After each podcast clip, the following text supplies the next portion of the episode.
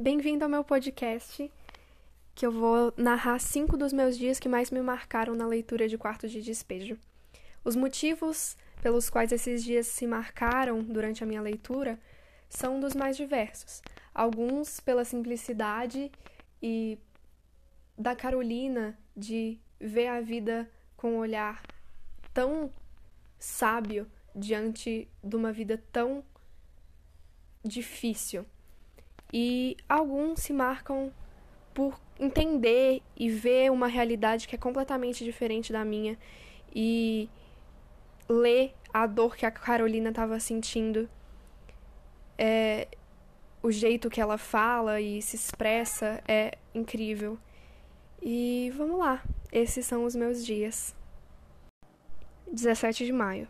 Levantei nervosa, com vontade de morrer. Já que os pobres estão mal colocados, para que viver? Será que os pobres de outro país sofrem igual os pobres do Brasil? Eu estava descontente que até cheguei a brigar com meu filho José Carlos, sem motivo. Chegou um caminhão aqui na favela. O motorista e seu ajudante jogaram umas latas. É linguiça latada, pensou. É assim que fazem esses comerciantes insaciáveis. Ficam esperando os preços subir na ganância de ganhar mais e quando apodrece jogam fora para os corvos e os infelizes favelados. Não houve briga. Eu até estou achando isso aqui monótono. Veio as crianças abrir as latas de linguiça e exclamar satisfeitas: Hum, tá gostoso. A dona Alice deu-me uma para experimentar, mas a lata está estufada. Já está podre. 21 de julho. Fui catar papel. Estava horrorizada com a cena que o Alexandre representou de madrugada. Catei muitos ferros e pouco papel. Quando eu estava perto da banca de jornal, tropecei e caí. Devido eu estar muito suja, um homem gritou: É fome. E me deram esmola, mas eu caí porque estava com sono. Pensei no Alexandre porque ele não precisa pensar no trabalho, porque obriga a esposa a pedir esmola. Ele tem uma filha, a Dica. A menina tem nove anos. Ela pede esmola de manhã e vai para a escola à tarde. A menina conhece as letras e os números, mas não sabe formar palavras. Quando escreve, ela põe qualquer letra que lhe vem à mente. Mistura números com letras. Escreve assim. E já faz dois anos que ela está na escola. Enquanto eu estava na rua, o Alexandre maltratou a mãe do soldado Edson. Quando eu cheguei, ele começou a insultar-me. Negra suja, ordinária, vagabunda, lixeira.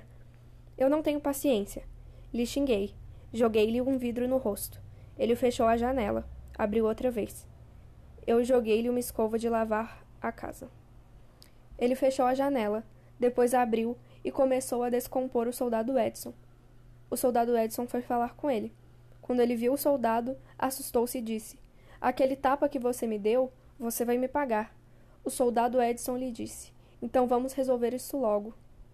Ajuntou-se a criançada para presenciar a cena que eu reprovo. Espetáculo impróprio. Enquanto o soldado discutia com Alexandre, eu fui catar pedras. O soldado Edson deu-lhe um tapa no rosto, e a criançada deu uma vaia. O Alexandre ficou com medo do soldado, entrou para dentro e fechou a porta. Apagou a luz e não perturbou durante a noite. 25 de julho. Achei o dia bonito e alegre. Fui catando papel. 28 de maio. A vida é igual a um livro. Só depois de ter lido é que sabemos o que encerra. E nós, quando estamos no fim da vida, é que sabemos como a nossa vida decorreu. A minha até aqui tem sido preta. Preta é minha pele, preto é o lugar onde eu moro. 18 de julho. Quando eu ia catar papel, encontrei a dona Benedita, mãe da Nena Preta. Eu digo nena preta porque nós temos aqui na favela nena branca. Começamos a falar do menino que morreu nos fios da Light. Ela me disse que foi o filho da Laura do Vicentão.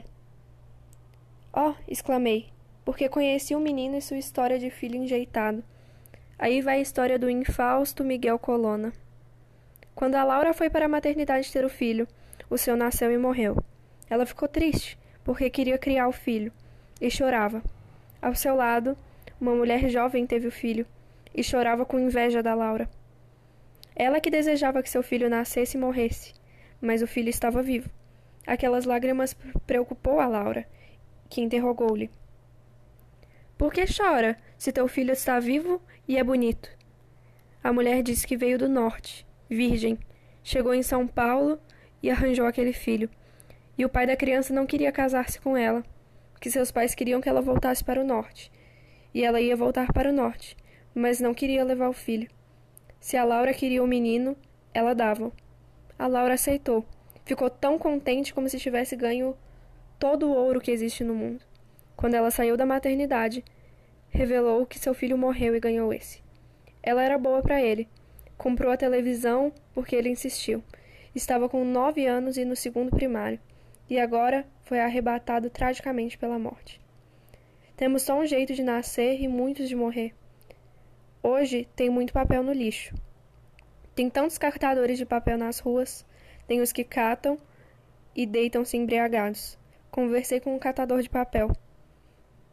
Por que é que não guarda o dinheiro que ganha? Ele olhou-me com seu olhar de tristeza. A senhora me faz rir. Já foi o tempo que a gente podia guardar dinheiro. Eu sou um infeliz. Com a vida que levo, posso ter aspiração. Não posso ter um lar, porque o lar inicia com dois, depois vai se multiplicando. Ele olhou para mim e disse: Por que estamos falando isso? O nosso mundo é a margem. Sabe onde estou dormindo? Debaixo das pontes. Eu estou doido. Eu quero morrer. Quantos anos tem? Vinte e quatro. Mas já enjoei da vida. Segui pensando. Quem escreve gosta de coisas bonitas. Eu só encontro tristeza e lamentos.